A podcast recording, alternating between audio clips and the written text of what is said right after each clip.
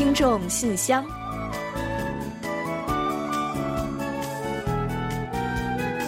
电波连接你我，听众朋友们好，我是李璐，欢迎收听听众信箱节目。听众朋友大家好，我是婉玲，非常高兴啊，又跟大家相会在节目之中了。最近呢，这几天啊，电影《八二年生金智英》呢，在韩国引发了一波话题了。嗯，没错，这可是最近的大热电影啊，嗯貌似是票房口碑双丰收呢。是的，呃，同名小说呀，我是没有看过啊，但是呢，电影我是看了的。嗯，之所以呀会引发如此关注呢，是因为片中啊探讨了最近在韩国社会大热的男女平等问题。那最近正好呢，女权问题在韩国呀也非常的有热度。嗯，所以呢，很多人都对片中的内容有一些同感。嗯，那电影的内容呢，其实呢很简单啊，它就是讲述我们身边一个普通的女性从小到大作为女性的一些典型的经历和困扰。那比如说一些偏见啊，或者是职场性别歧视啊什么的。嗯，是的。不过呢，我倒是觉得呀，我在这个看电影的过程中呢，产生共鸣，不是说因为我经历过其中的一些什么，但是呢，我觉得呢，呃，包括我呢，也包括大家在内啊，都一定会或多或少的听到过周围有人说这样的话，比如什么啊、男主外女主内啊 之类的。是啊，嗯还有啊，什么孩子呢，就应该是要妈妈多上心、多带带之类的哈。那很多看起来非常细小的事情，其实这里面呢，都或多或少的，好像带着一些性别上的偏见哦。嗯，是，呃，那只不过呀，我觉得我们好像都已经习惯听到这些了，甚至呢，在脑海中呢，把它作为一种定律去接受了。这个呢，也是为什么呢？我觉得大家有机会啊，可以去看看这部电影，或者是这部原著，呃，不是为了女权，而是为了理解。哇，我觉得你这句话说的真是太好了，啊真的不是为了女权，而是为了理解啊，感觉我们一下上升到一定高 度了。说的呢，似乎有一些深刻了，那就让我们抓紧时间，开启今天的听众信箱，进入我们今天的轻松时刻吧。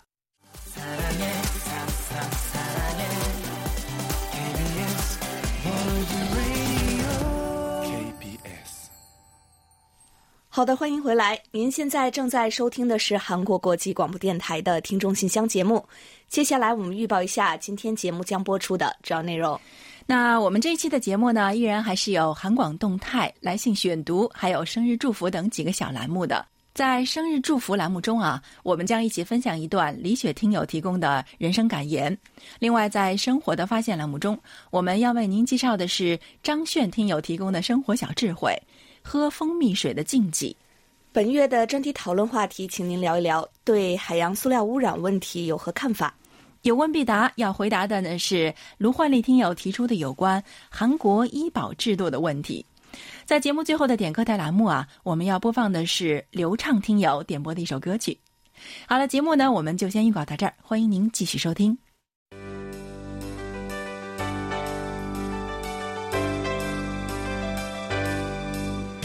听众朋友，欢迎进入今天节目的第一个环节——韩广动态。首先呢，为提升服务质量，改善广播的播出效果，近期呢，我们更新了官网滚动播出服务，包括 Wink 二十四、Wink 十一，还有 Wink Music。嗯，在服务系统更新之后啊，从十一月一日起，请记讲好啊，十一日开始啊，使用 IE 浏览器的用户呢，就无法在线收听刚刚我们提到的这几个滚动播出频道的广播了。那为了确保您的正常收听啊，请 IE 用户呢改为使用 Microsoft Edge 或者是 Chrome 或者是 Safari 等其他的浏览器，继续去收听我们的 Wink 二十四、Wink 十一和 Wink Music。嗯，我们呢也为由此给您带来的不便呢表示歉意。那另外呢，为今年第九届昌原 K-pop 世界庆典顺利举办，十一月四号下周一呢，韩广将播出一期三十分钟左右的二零一九年 K-pop 世界庆典特辑，欢迎大家呢准时收听。嗯，因为是要播出特辑啊，所以呢，当天原定播出的看韩剧学韩语，还有经济透视节目呢，将暂停播出一期。今日首尔节目的时长呢，也会有所缩短。新闻广角节目呢，还将照常播出。那请广大听友们留意一下。呃，临近年底了，最近的特辑消息呢特别的多呀。那另外呢，还有一个好消息就是呢，我们会在十一月十五号周五重播三一节特辑《迪尔库莎和琥珀项链》，我的国和我的家在那边。嗯，今年是三一运动一百周年，所以欢迎大家再次与我们一同共温那段岁月中的那些故事。还有啊，这不是到年底了吗？那听友们都知道吗？我们每年年底呢都会有一个大福利给大家准备着，那就是新年度的台历哦。嗯，是我们呢也是前两天呀刚刚才拿到手中的，可还热乎着呢啊。那这不呢就等不及呢，赶紧来告诉大家这个好消息了。我们将在本月内呢陆续向听友们寄出。嗯，还有我们下半年的 QSL 卡呢也已经出来了，也会呢从近期开始陆续的寄给参与节目互动的听友们，希望大家能够喜欢。好的，那最新动态呢就先介绍到这里。栏目的最后呢，我和婉玲来公布一下本期节目的获奖听众。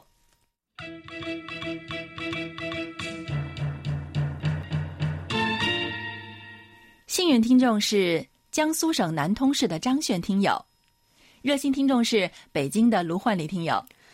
本期的参与奖获奖听众是山东的周飞听友、吉林省扶余县的唐建国听友以及上海的朱鑫听友。嗯，好的，恭喜以上的朋友们。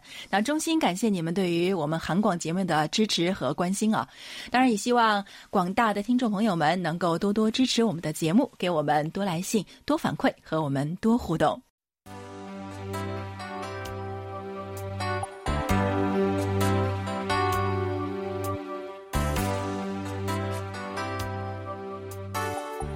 众朋友，现在是来信选读时间。今天继续为大家选播几位听友的来信，并解答听友提出的问题。嗯，在正式介绍来信之前呢，我们还是要再提醒大家一下啊。那稍后呢，我们将在节目最后的点歌台环节介绍我们的联络地址，所以呢，请还不太清楚的听友们提前准备好纸和笔，到时候呢留意一下。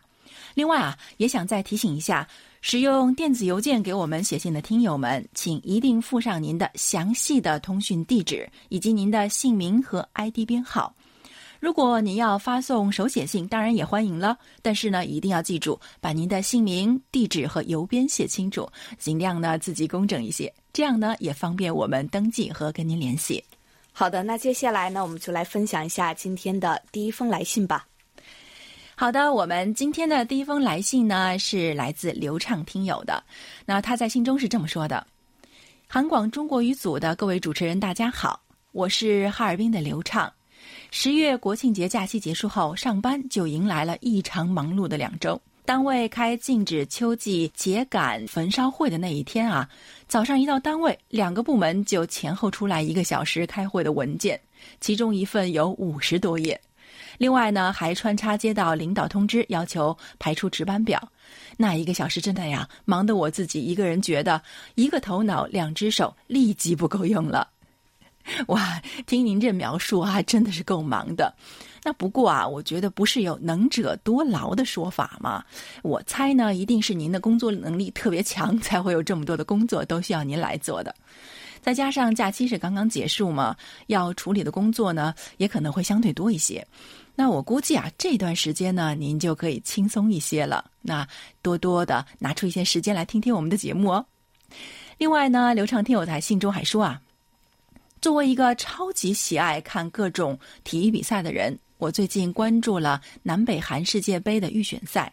一开始呢，是特别期待借这次比比赛的机会呢，能够使目前较冷的两国关系升温。不过呢，看到这个北韩并没有批准电视直播和这个韩国的记者、拉拉队等入境，还是觉得很失望的。后来啊，发现居然没有让任何观众入场，更是吃惊。那我个人觉得，一个纯粹的体育运动真的不应该掺杂太多的这个政治因素。还好啊，就像队员说的，比赛中没有受伤，已经是很好了。嗯，是啊，那我想啊，其实除了流畅听友啊，一定有很多朋友呢对此都感到有些遗憾。那后来呢，原定于在韩国播放的比赛录像呢，也因为各种原因没能实现，着实呢是让球迷们和希望看到南北韩借此机会能够更近一些的人们觉得非常的失望。不过啊，我们还是不要放弃希望。我觉得只要是南北韩人民继续努力，世界人民也继续给予支持的话。南北韩关系回暖，韩半岛实现和平的那一天呢，一定会到来的。另外，从信中啊可以看出，刘畅听友啊 真的是个球迷啊。他说，从九八年法国世界杯开始呢，虽然熬夜看欧洲五大联赛的时间并不多，但是世界杯和欧洲杯呢，我是从来不会错过的。二零零二年的中考呢，更是有韩日世界杯的陪伴，让我度过了难忘的那些备考日子。哇，中考你也敢看球啊，真牛！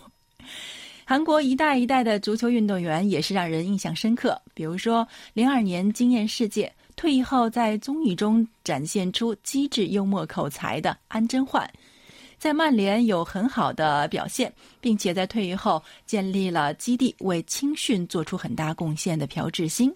以及无姐弟的超人爸爸李同国和成为英超强队中流砥柱的孙兴民，韩国足球的未来，希望李康仁都让人印象深刻。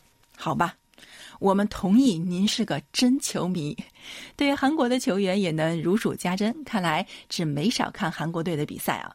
那希望您继续能够为韩国队加油啊。另外呢，刘畅听友在信中还说他希望点歌，那这个呢，我们一会儿会在点歌台栏目满足您的要求，希望您能够喜欢哦。好的，谢谢刘畅听友。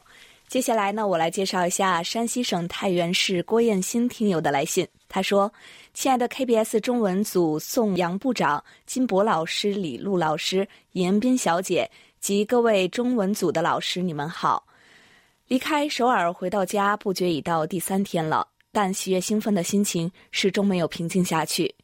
那个美好时段和场景一直都在脑海中沸腾着。韩国之行将是一次永久难忘的回忆。通过韩广，更多的了解、认识了韩国和亲近他。有缘和韩国朋友金石昭先生相遇相识，就倍感亲切和珍惜。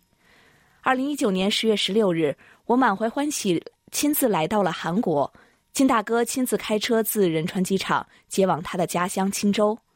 第二天，金大哥、金大嫂还带我来到金大哥出生故土乡间游览。这一天也是中清北道盛大的民间枣树节，丰收喜悦洋溢在每个辛勤农夫饭客心头。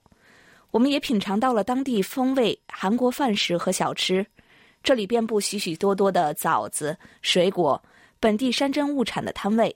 人们可以尽情的品尝和购买鲜香的水果和本地产物。此时晴空蔽日，湖水荡漾，更使节日增色添彩。还有街头艺人欢歌、斗牛表演，个个精彩纷呈，大开眼界。这一次来到韩国，最大一个心愿就是参访我们听友心中的圣地 KBS 韩国国际广播电台中国语组。下午三点多，我们终于来到了首尔汝矣岛的 KBS 韩广大厦。走入大厅，通过申请。走进工作区域，刚走出电梯，便已看到宋阳部长和李璐老师已在那里迎候我们的到来。我们一起来到了韩广的办公间，见到了金博老师和尹恩斌小姐，与常年来空中通过电波熟悉的老师在一起畅谈情谊，欢快合照，其乐无比，也是收听韩广经历最珍贵的历史一刻和纪念。十九日。金大哥带我们到青南台游玩。青南台是韩国历届总统的别墅，这里景致优雅，仿佛一个巨大的植物园。如今这里向民众开放，让我们参观到以前历任总统许多珍贵的生活场景和工作生活场所。青南台园区内还有秀丽的大清湖，湖光山色，秋高气爽，风景美丽。几天来也吃到很多各样的韩国美食，都给我留下了深刻的印象和回味。韩国再见了，但你们的真诚情谊和美丽印象永远留在我的记忆和心里。祝工作顺利，生活愉快。好的，郭艳新听友啊，那估计呢，呃，听了我们上一期，也就是十月二十六号节目的听友们呢，都知道啊，您呢最近啊刚刚来过韩广做客，并且呢接受了我们的一个小小的采访，畅聊了一些呢此次韩国行的一些感受。呃，虽然呢当天的时间比较是短暂，但是呢。我感觉呢，您是非常的热情，也非常的健谈，拉着我们呢也拍了很多的照片，气氛呢其乐融融，特别温馨，真的呢就像是老朋友见面一般。呃，过程中呢，我们还见到了您的老朋友金世昭先生一家，呃，亲眼目睹了你们彼此间的深厚友谊。金先生呢，呃，是那种典型的好客的韩国人啊。我想呢，对于郭燕新听友来说呢，韩国是有太多的牵挂了。所以呢，我想啊，您和韩国的缘分呢，应该是通过这一次呢，又上了一个新的台阶。有机会的话呢，我们一定会在韩国再次相会的。好，再次感谢郭燕新听友，感谢郭燕青听友啊！当然也欢迎各位听友今后有机会也来我们韩广做客哦。好，接下来呢，回复一封短信啊。这封信呢，来自我们久违的听友张丹丹。他在信中啊是这么说的：“KBS 主持人和各位听众，大家好，好久没有给韩广写信了。由于家里添了乔治宝宝，每天都奔忙于哄娃、家务和喂奶中，感觉时间过得好快，好想一天可以超过二十四小时，可以做更多的事情。”哇，这又是一位觉得时间不够用的听友啊！他还说啊。啊，韩广的笔筒小礼物已经收到了，很精致也很贴心，在这里非常感谢韩广的啊各位工作人员。长话短说，秋意渐凉，寒冬将至，记得多加衣，注意保暖哦。哇，我说怎么好久没有收到您的信呢？原来是升级做妈妈了哦，恭喜恭喜！那我看李璐坐旁边也很开心啊，对吧？你也利用这个机会恭喜一下吧。没错，现在呀，孩子可是个宝啊，可不是恭喜您呢，升级作为辣妈了。是的，那不过啊，我觉得不管是谁啊，做妈妈迎来新生命的话，肯定都会手忙脚乱的，所有的事情呢都很生疏，那所有的事情呢又都很新奇。虽然呢会比较累，但是呢，也只有妈妈们才会有这样的体验吧。所以我觉得你还是不要太着急，也别太担心了。还有就是啊，如果感觉累了或者是力不从心呢，也别硬撑着，适当的呢去寻求一下别人的帮助，那留给一些自己时间还有空间，这样呢，您的育儿生活呢一定会有更多的幸福感和满足感。这可是作为过来人的经验之谈呢，不是我们的听友，我是不会分享的。哎，对了啊，真的还有一个问题，就是什么？怎么你这个宝宝叫乔治宝宝呢？是孩子的名字叫乔治吗？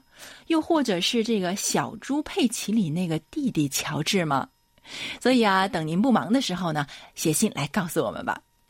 还有啊，我觉得这位宝妈的来信呢，真的是非常典范的一封信啊，因为她在信后还附上了自己的联系电话、地址、邮编，还有生日等等的信息。这样呢，我们在登记分类的时候就非常方便了。这也是我们每次在节目中都会强调的。那谁说这个一孕傻三年呢？看来啊，这跟张丹丹听友呢是有些距离的。好啦，让我们一起来祝福这位新手妈妈。哎，是新手妈妈吗？这个也不太清楚啊。下一次来信也告诉我们。那也祝愿小宝宝能够健康快乐的快快长大。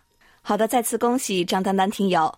接下来呢，我来介绍一下台湾黄耀德听友的来信。他说：“KBS 韩广中文组的主持人及工作人员，你们好。已经十月中旬了，台湾最近的天气时冷时热。”这个时候也是最容易得流行性感冒的时候，身边一些朋友也得了流感，不知道韩国的情况怎么样呢？嗯，韩国的话呢，估计应该及肯定是要比台湾冷得多的吧。呃，不过呢，最近啊，气候异常，天气呢也是变化多端，确实是要小心这个感冒。也希望您呢能够多多的保重身体，不要中招了。另外呢，黄耀德听友在信中还说呢，我的家乡台南市。安定区盛产胡麻，距离胡麻的产季也越来越近。我们会在盛产胡麻的时候举办一个叫做“胡麻节”的活动，现场也会有美味的胡麻料理，像是麻油鸡粥。在台湾，妇女坐月子时也会吃麻油鸡补身体，而且胡麻有着丰富的维生素 B 群、矿物质以及特有的芝麻素，对人体非常好。有机会一定要来安定品尝胡麻料理哦。好的，黄耀德听友啊，那有机会的话呢，我也是非常的希望呢，能去您的家乡尝尝这道麻油鸡料理。嗯，虽然呢是没有吃过呀，但是呢也是对它是久仰大名了。没想到的是呢，还有这么多的功效呢。我其实呢一直有一点遗憾的是，还没有机会去一次台湾旅游。那我听说呢，台湾有很多的美景美食，还有很好客的人民。有时间的话呢，您呢也不妨呢多给来介绍一下台湾当地的一些特色，让我呢也先一睹为快，同时呢也能为台湾行呢做一做功课。另外呢，也要感谢黄耀德听友呢为我们发来了详细的收听报告，希望您呢能够收听愉快。好的，黄月德听友的关心我们收到了，谢谢您啊！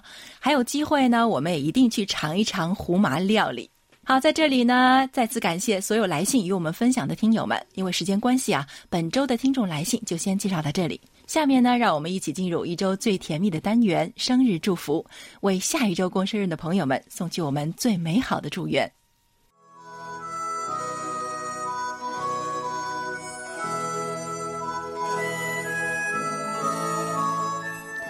每个生命都是独特且美丽的，组合在一起，共同谱写出了一曲婉转动听的生命之歌。此时此刻，在韩广这个大家庭里，让我们把最真诚的祝福送给您。欢迎来到生日祝福。首先呢，我们送给即将过生日的听友们一段由辽宁省锦州市李雪听友提供的人生感言。感言：人生短暂。生命无常，不要挥霍宝贵的时间。钱财够用就好，身体健康就行。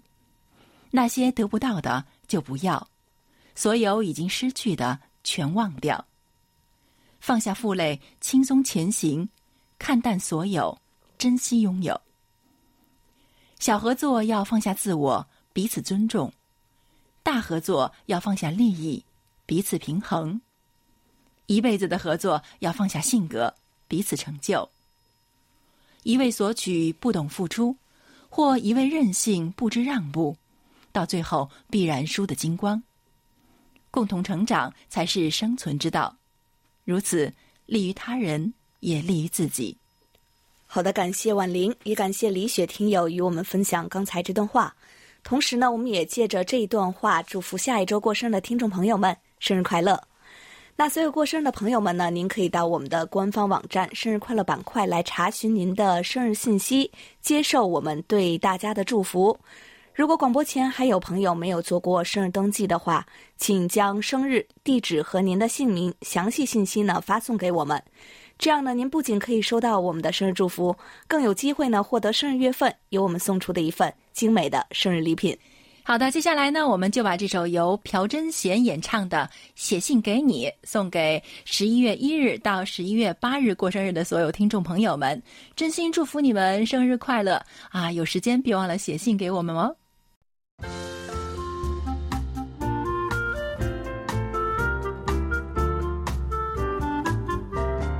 生活中的点滴值得发现，生活中的小精彩无处不在。让我们做您的小助手，带您去了解生活中那些您不熟识的小窍门、小秘诀，给您的日常多一点温馨的提示。欢迎大家进入生活的发现。大家都知道啊，喝蜂蜜水呢，有着抗菌、消炎、促进组织细胞再生、促进消化、改善睡眠、提高免疫力等等多方面的作用。不过啊，喝蜂蜜水呢也是有禁忌的，如果喝不对啊，小心要惹病伤身的。嗯，今天呢。我们就来介绍一下江苏省南通市张炫庭友分享的内容，一起呢来了解一下喝蜂蜜水时要注意哪些事项。嗯，有人呢非常喜欢清晨空腹去饮用蜂蜜水，其实啊这是很不利于健康的。蜂蜜水中含有相应的糖分，那并不是以单纯水的形式存在的，所以饮用之后啊，蜜中的果糖要经过人体的代谢转化为葡萄糖。才能被人体所吸收和利用。这样啊，本来我们是想清晨喝一杯水去清扫身体内的环境，可是呢，我们喝了蜂蜜水之后呢，就得不到这样的效果。嗯，而且呢，蜂蜜呢作为第一杯水，不能有效的补充机体细胞的水分，排尿时间呢比白开水也要相对减缓，降低体内排毒的功效。所以呢，在清晨饮用完白开水之后呢，体内相对洁净了，再食用蜂蜜呢，就更会有利于发挥其防治的功效。嗯，是的。为了不影响早餐的食欲啊，您可以将这个蜂蜜呢直接食用，或者是与面包等一起食用。当然呢，也可以与这个酸奶啊、果蔬汁等等混合食用。那空腹呢喝蜂蜜水易导致胃溃疡。蜂蜜呢是甜食，甜食呢有增加胃酸分泌的作用。胃酸过多呀，就对这个胃黏膜呢会造成损伤了。嗯，所以如果长期的去空腹喝蜂蜜水的话，是会容易使体内的酸性增加。那时间长了呢，就会胃酸过多而患上胃溃疡，或者是十二指肠溃疡。哇，听着都觉得好可怕呀！那所以啊，饮用蜂蜜水呢，最好是不要空腹喝，建议呢在饭后饮用。晚上睡觉前呢，也是不能喝蜂蜜水的。蜂蜜中呢含有大量的糖分。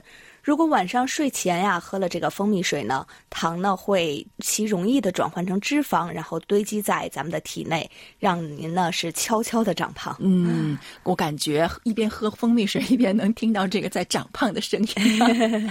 但是如果啊你刷了牙再喝蜂蜜水，那可就更糟糕了，因为会有大量的细菌在你的口腔里去侵蚀你的牙齿。所以啊，晚上睡前喝蜂蜜水，其实啊不只是不划算，而且是太不划算了。嗯，另外啊，蜂蜜呢是个好东西，但是呢不能贪杯哦。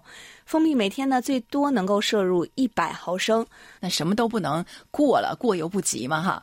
那因因为这个蜂蜜中的葡萄糖和果糖呢是属于单糖呢，所以呢可以直接被人体吸收入血。那如果一次你进食蜂蜜的量太大，就会使血糖这个快速上升。长时间的过量使用蜂蜜的话，会导致胰岛素分泌不足，容易引发糖尿病呢。每天喝两杯蜂蜜水呢，一杯放一勺蜂蜜就够了。饮食健康呢，贵在平衡。还有呢，就是不能饭后马上就喝蜂蜜水。饭后如果马上喝蜂蜜水的话，会稀释胃液，是不利于食物消化的。而且呢，食物遇到水呢，是容易膨胀嘛，对胃造成更大的压力。长期饭后饮用蜂蜜水的话呢，会增加肠胃病罹患的风险。嗯，还有呢，如果用开水冲或者是高温蒸煮蜂蜜也是不建议的。这个蜂蜜中呢，除去含有百分之六十五到八十的这个葡萄糖和果糖之外呢，还含有丰富的酶、维生素和矿物质等等。食用蜂蜜的时候啊，要用温水去冲，水温呢如果不超过六十度的话，那是最好的。呃，李时珍呢在《本草纲目》中啊说，这个蜂蜜呢入药有五个功效：清热。补中、润燥、解毒和止痛，呃，生则性凉，故能清热；熟则性温，故能补中。嗯，神医的建议当然要参考了。所以呢，搞清楚再喝，才能充分发挥蜂蜜水的作用哦。嗯，好的。今天呢，我们介绍了不少的内容啊，希望听友们呢都听清楚了。好的，感谢张炫听友的分享。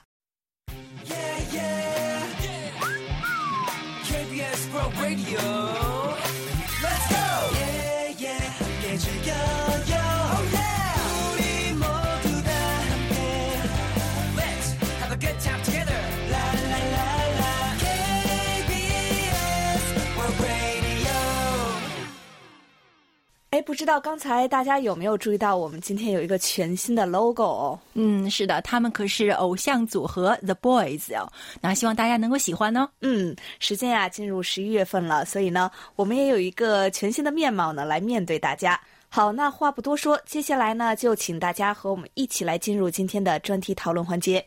首先呢，要呼吁广大听众朋友们呢，还是呢多多的来信参与一下本月话题的讨论。嗯，海洋塑料污染。好，接下来呢，我们先来为大家介绍一下十二月份的讨论话题内容。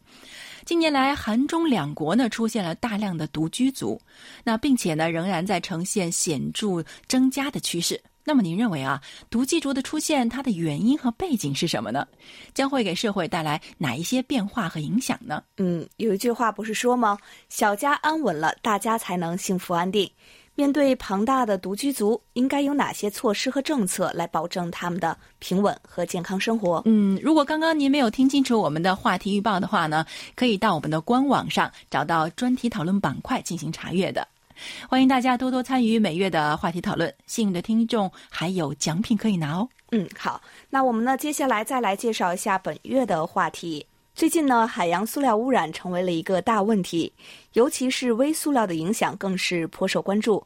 微塑料呢，不仅会影响海洋生物和自然环境，也会对人类造成严重的危害。所以呢，我们欢迎大家呢，就各种海洋塑料污染的来源、范围，以及对环境和人类的影响，还有应采取的举措等等，来发表您的观点。嗯，好的，接下来我们就一起进入今天的专题讨论。今天呢，要跟大家一起分享的是陕西省西安市郭慧明听友的观点。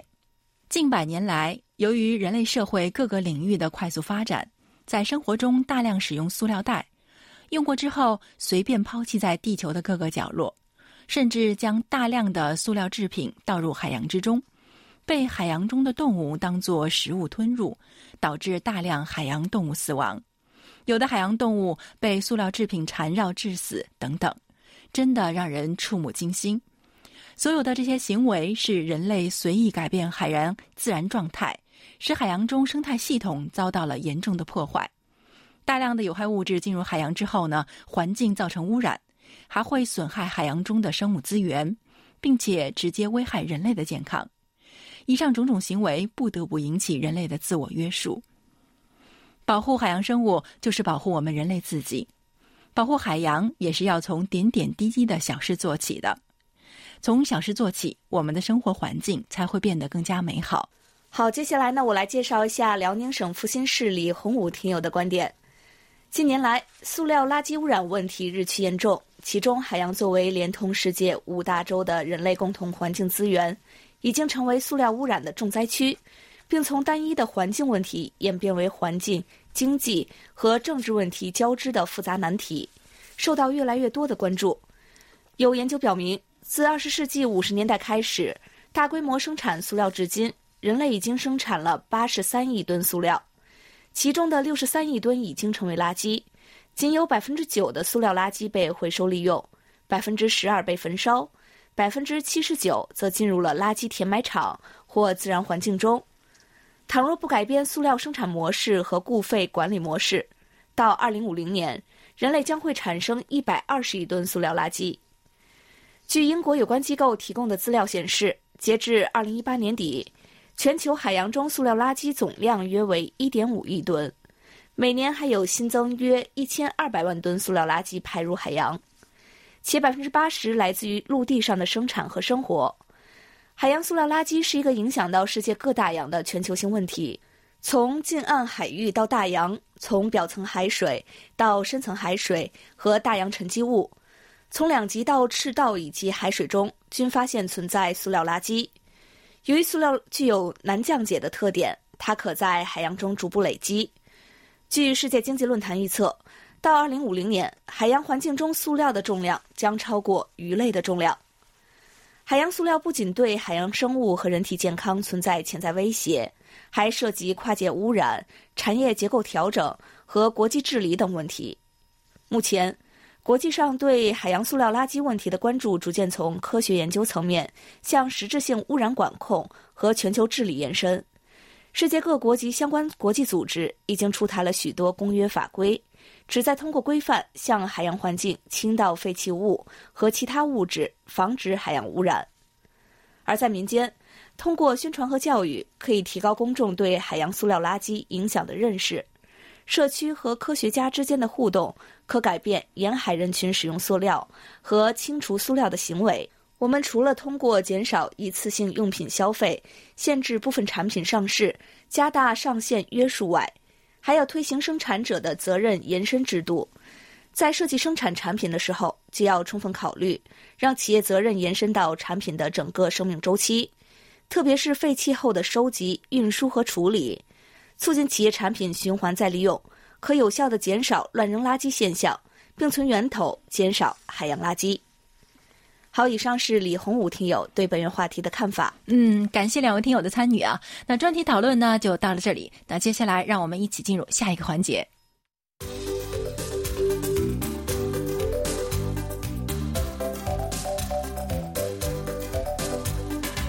有问必答。今天我们请洪一贤来回答中国北京市卢欢丽听友提出的问题。他的问题是。请问易贤老师，韩国的医保制度如何？韩国人看病是如何报销的？好，接下来呢，我们就请易贤来回答卢焕丽听友提出的问题。听众朋友，大家好，我是易贤，今天我来回答卢焕丽听友的提问。韩国的医保国民健康保险堪称全球一流的医疗保险制度。韩国呢，于上世纪八十年代末已经实现了医保全民覆盖。如今呢，在韩国除了个人与上班族以外，在韩国居住的外国人也可以参保，廉价享受医保待遇。自今年七月起呢，还根据《国民健康保险法》修订案，规定在韩国居留六个月以上的外国人与旅外公民都有义务加入国民健康保险。当时呢，仅一个多月就有五十万人参保。目前加入医保的外国人与旅外公民已经逼近一百二十万人了。据国民健康保险公团的数据显示，二零一八年韩国总人口是五千一百七十七万人，其中参保人呢共有五千一百多万人，占总人口的百分之九十八。其余百分之二呢是领取政府生活补助金的贫困户与有功人士，他们呢都在政府的保护下免费享受医保待遇。韩国的医保呢对象分为两种：公司参保人与地区参保人，其中呢七成以上是公司参保人。公司参保人呢是通过公司等单位参保，保险费根据收入征收，由公司与员工分担。地区参保人根据收入、房产等经济情况征收。据二零一八年的数据啊，每人月均保险费为五万多韩元，国民健康保险公团负担的人均费用呢是十万三千二百一十五韩元，政府的负担首次翻了一番。这主要是因为随着老龄化的加剧，老年人的医药费比重也在逐年增多。自二零零九年的百分之三十一点六增加到去年的百分之四十点八。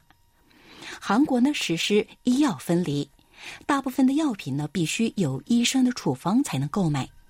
一般来讲的话，患者去医院看病，按照治疗时间，本人负担百分之三十到百分之六十的医药费，政府呢负担其余医药费。住院的时候。手术门诊费的两成由患者负担，看病的时候呢，如果接受非医保项目的治疗，患者呢需要负担额外的费用。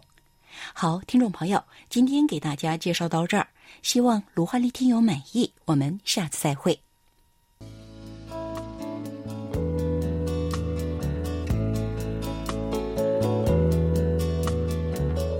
节目最后是点歌台栏目。那刚刚呢，我们在来信选读环节中呢，也介绍了啊，黑龙江省哈尔滨市的刘畅听友呢来信，希望点播一首歌曲。